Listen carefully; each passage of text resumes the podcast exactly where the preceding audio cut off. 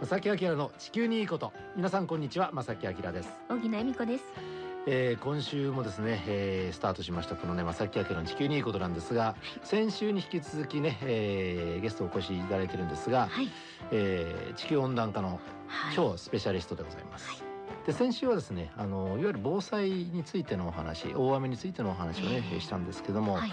えー、さあ今日はどんな話へと展開していくのか、ね、私の中でも楽しみですがね。本当に楽しみです。はい、皆さんもぜひお付き合いください。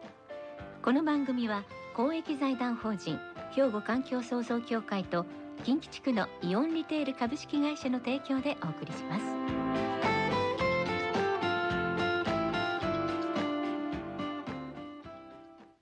兵庫環境創造協会地球温暖化防止自然環境の保全再生子どもたちへの環境学習など皆様と共に身近な暮らしの中で地球環境を守るための取り組みを進めています。人と自然が共に生きる21世紀の豊かな環境づくりを兵庫環境創造協会。えー、ということで、まあ、改めてですけれどもね、えー、番組のご意見番として今やね非常にこう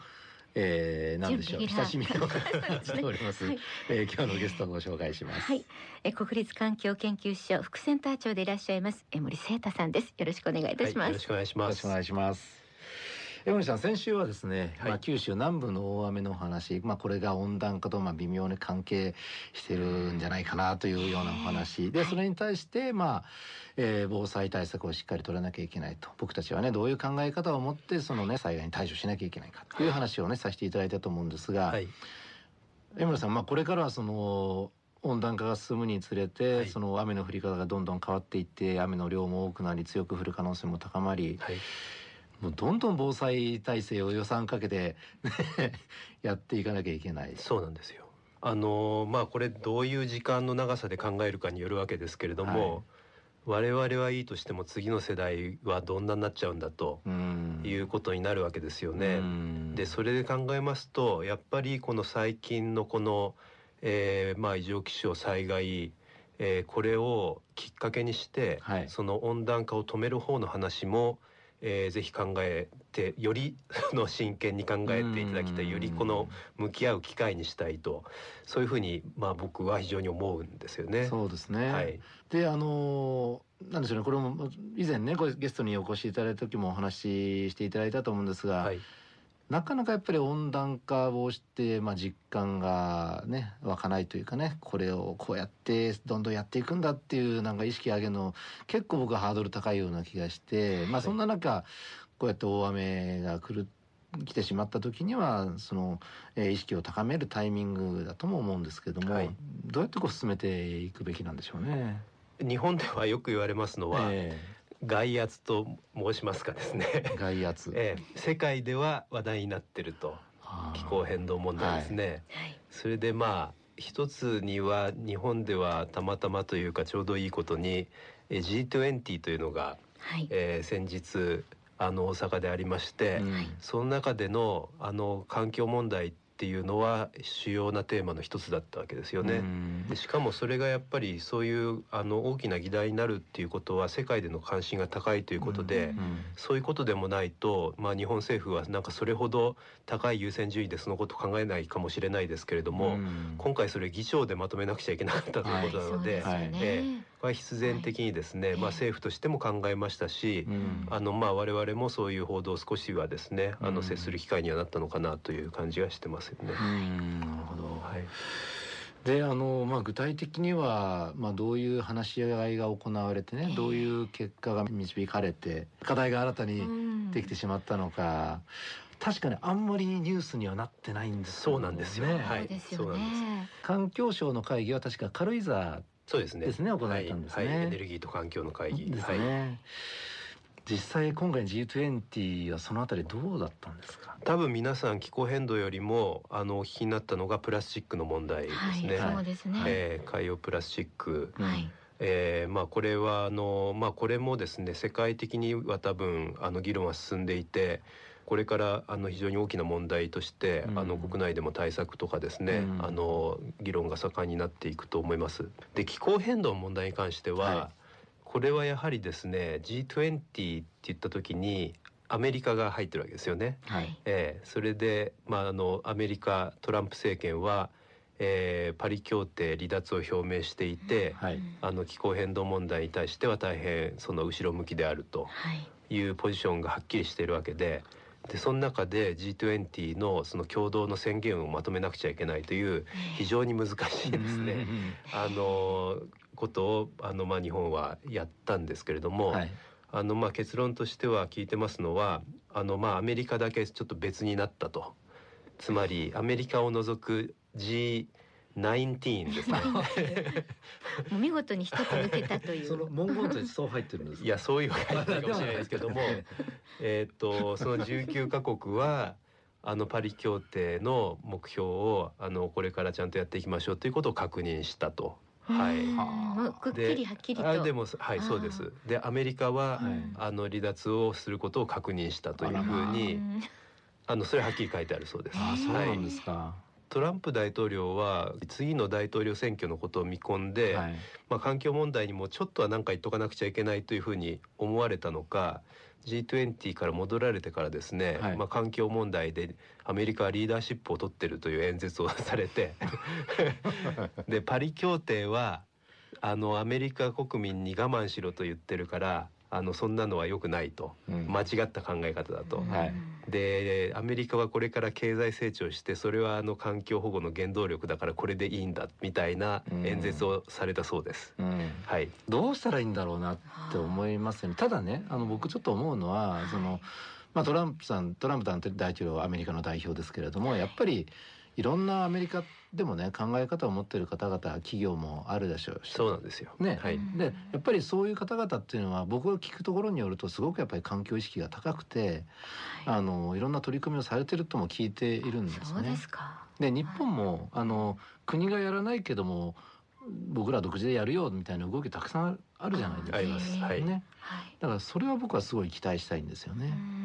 あのアメリカの場合はですね、特にそのまあえっと連邦政府はホワイトハウスは今その、えー、と気候変動問題はあのほとんど無視して、うん、むしろ悪化させようとしているような政策ですけれども、うん、あの州のあの政策がそれぞれかなり独自あの独自に行うことができるので、結構独立していますね、はい、えー、でカリフォルニアですとかニューヨークですとかは非常にもう世界の中でも先進的なあの環境政策や目標を取って、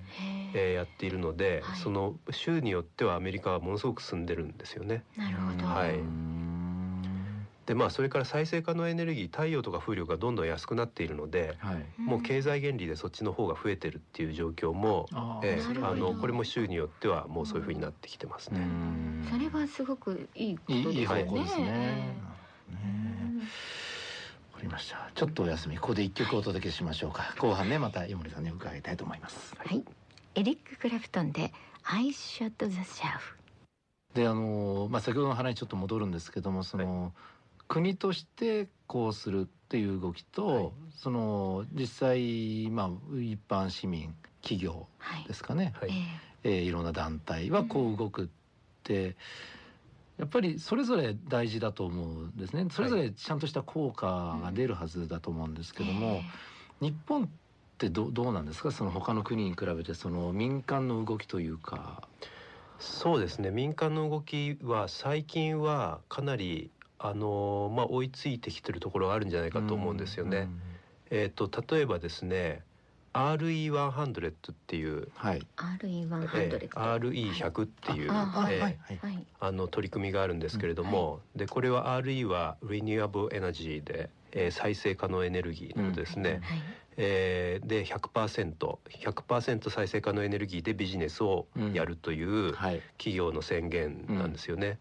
でこれがあのまあ、日本でこれに参加する企業っていうのがあのどんどん増えてき、はい。えー、来ています。うん、あのまあスポンサーのイオンさんも始めたしですね。はい、この前お話しね。えー、お伺いしました。えー、はい。そういう取り組みがあったりとか、うん、アメリカの場合はさっき言いましたその州であるとか企業であるとかで、その連邦政府はやらなくても我々はパリ協定をやるという人たちの集まりが、うん、あの We are still in っていうふうに言うんですよ。We are still in the Paris Agreement って我々はまだパリスパリ協定の中にいるぞという、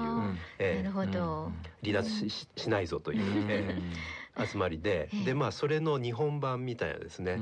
えー、ジャパンクライメットイニシアチブっていうんですけれども。はいえー、特にその、まあ、国よりももっと積極的に、うん、えー、気候変動対策を野心的にやっていこうという、えー、自治体とか企業とか、はい、あのいろんな団体の集まりが日本でも組織されていて、はい、いますので徐々に盛り上がってはきてるところだと思いますね。まあ、これだから相乗効果になっていくのが理想で,、で国はやっぱりこう物事はゆっくりしか決まらないので,、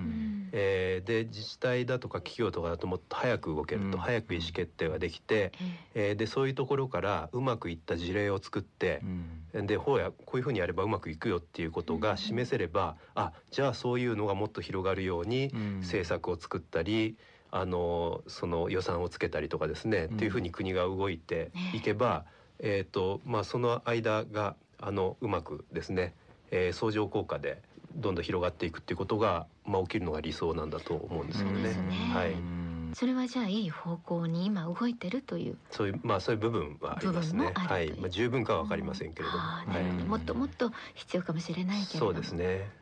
まあ、じわじわとねそういう活動がねやっぱりたまにこう僕もネットを見るとねあのいろんなところで目にする機会は確かに増えたなとは思いますね。でまあ日本では選挙で気候変動問題ってほとんど争点にまあなんなかったわけですけど、うん。はいあのこれがですね例えば、えーと、EU の選挙っていうのがあの前にありましたけれども、はい、えー、そこでは非常にその緑の党が、えーと、議席を伸ばしたと、えー、でまあ気候変動問題の効果。それから、えーと、オーストラリアの選挙では、はい、これあの結果的にはあの気候変動問題を、えーとぜひあのもっとやろうっていう党が負けてしまったんですけれどもギリギリのところまで行ったらしいんですが結構躍進した。そうですね。あの世論調査ではその野党があの優勢って言われてて、うん、あの巻き返しを食らってあの 政権が取れなかったんですけれども、えーと、その時も気候変動問題っていうのはあの非常に大きな争点になってたと。うん、えー、でそういう意味ではまあ、今先ほどの話の流れからも言いますと、はい、今あの最も、えーと、大きなインパクトがあの世界にとってありそうなのが、えー、次のアメリカ大統領選挙でありまして。確かに、えー、これがですね、はい、なかなかあのトランプ政権が次また続くことになると、はい、気候変動問題に関して言うとかなり人類にとって危機的な状況じゃないかと僕は個人的には思ってるんですがこれはその環境問題をちゃんと考えようっていう大統領になったらそれはそれですごいねそうですね。そうですね。今はそのまあえーと、アメリカのその今トランプ大統領共和党ですけれども、はい、その野党である民主党の、えーまあ、候補者選びというかですね大統領候補があの今そのどんどん出てきて、うん、えー、戦っているところなわけですけれども、はい、でまあ民主党の支持者の中ではやはり気候変動問題というのはすごくあの関心が高いというふうに言われていて、うんえー、それでその民主党の大統領候補者もやはりそういうところはそれぞれにえー、気候変動問題に関して考え方をやっぱり述べなくちゃいけなくなったり、えーまあ、むしろ積極的にそれを述べたいと思って出てきてる人もいたりして、えー、でその中でですね、まあ、一つ注目されている考え方としてグリーンニューディールっていうのがありましてグリーンニューディール、はい、グリーンニューディールってオバマ大統領の時も言ってたんですけれども、はい、今度またあの、えっと、改めて出てきたグリーンニューディールっていうのが、はい、もうですねアメリカをですね2030年には、うん、あの CO2 排出ゼロでエネルギー作ろうみたいなすごい、えー、考え方で、はい、でもうそのためにもう公共投資をじゃんじゃんやって、はい、それで雇用も作って、うん、でついでにそのなんていうんですか最低賃金も上げてとかですね。その社会的な弱者対策みたいなものと組み合わせてもうその国家規模でガラッとですね、はい、そのエネルギー転換みたいなことをやろうっていうものすごく大胆な主張が、ええ、その民主党のあの支持者の間で結構注目されてるんですよね、大統領候補の間でも支持してる人が何人かいらっしゃる。その具体的な内容とかご存知ですか？あんまりく詳しい内容は、はっきりしてないんですよ。そういうやり方でっていうところは、ええあの詳しいやり方はあんまりはっきりしてないそうなんですけれども、とにかくそういうことをやるんだっていうような考え方が出てきて、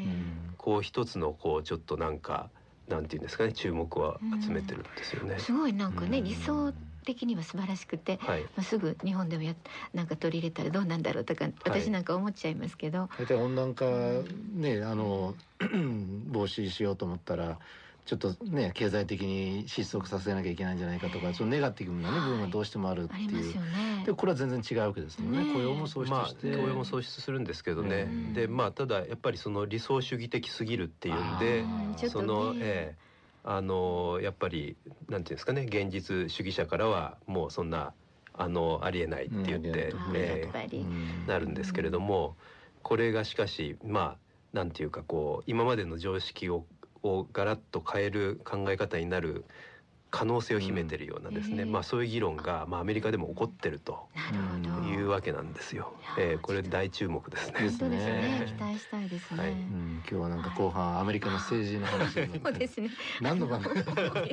でもすごくやっぱり関連ありますもんね。ねもう今本当皆さんも関心あることじゃないかなと思いますね。はい。えー、また、えー、次の機会にはねいろんな情報を山野さんにね、えー、お持ちいただいて皆さんにねお届けしたいと思います。先週今週とありがとうございました、はい、ありがとうございます、よろしくお願いします。兵庫環境創造協会地球温暖化防止自然環境の保全再生子どもたちへの環境学習など皆様と共に身近な暮らしの中で地球環境を守るための取り組みを進めています。人と自然が共に生きる21世紀の豊かな環境づくりを兵庫環境創造協会、えー、ということであ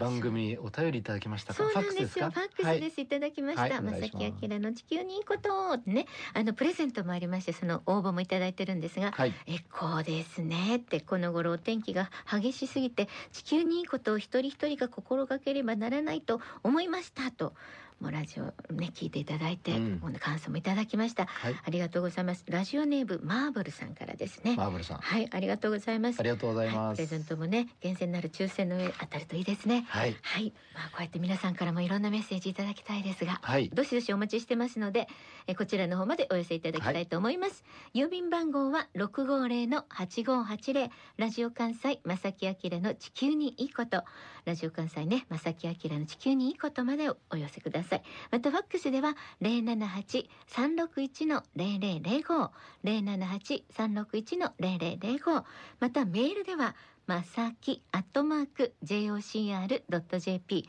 masaki アットマーク jocr.jp となっています。そしてですねなんと今月からですね、はいえー、お寄せいただいたお便りの中から抽選でプレゼントを差し上げようということになりました、はい、そうなんです。厳選なる抽選にはなりますけれども、はい、ね素敵なプレゼントまさきさんご紹介ください。はい。今月はですねこれ折りたたみボトル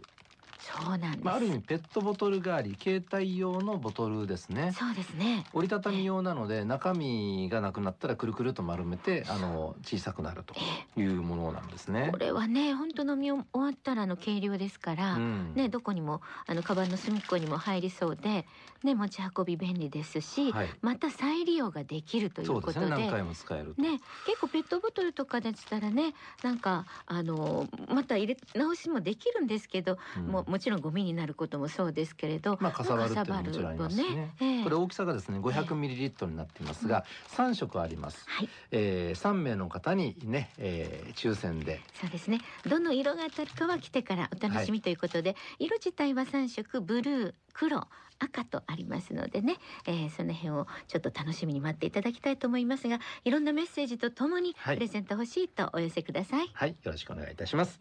えそして正木さん8月の4日です、はい、うん。はい、なんと正木さんがはい、皆さんの前に登場する してくださるというイオンちょっと簡単に言うと公開収録でございます。そうですそうです、はい、はい、あのイオンモールの神戸南こちらの方までお越しいただきますと8月4日。詳しい詳細はですね時間とかあの内容に関しましてはまたこのラジオ関西のホームページご覧いただきたいんですけれども正木さん登場してくださいます。イオンモールの神戸南におきまして公開録音をさせていただきます、はい、まあどんなことをしようか今いろいろ考え中でございます。ですね。ただ楽しいね内容にしたいと思います、ね、そうですね、はい、もう絶対にあのとってもあの地球にいいことを正木さんがいっぱい話してくださると思います。また皆さんのご意見もねその場で伺えたらいいですね、はい、そうですね。はい、はい、ぜひぜひお楽しみに。お楽しみに、はい。ということで今日の正木明の地球にいいことはこの辺でお別れいたします。ご案内は私正木明と。荻野恵美子でした。それではまた来週。さようならこの番組は公益財団法人兵庫環境創造協会と近畿地区のイオンリテール株式会社の提供でお送りしました。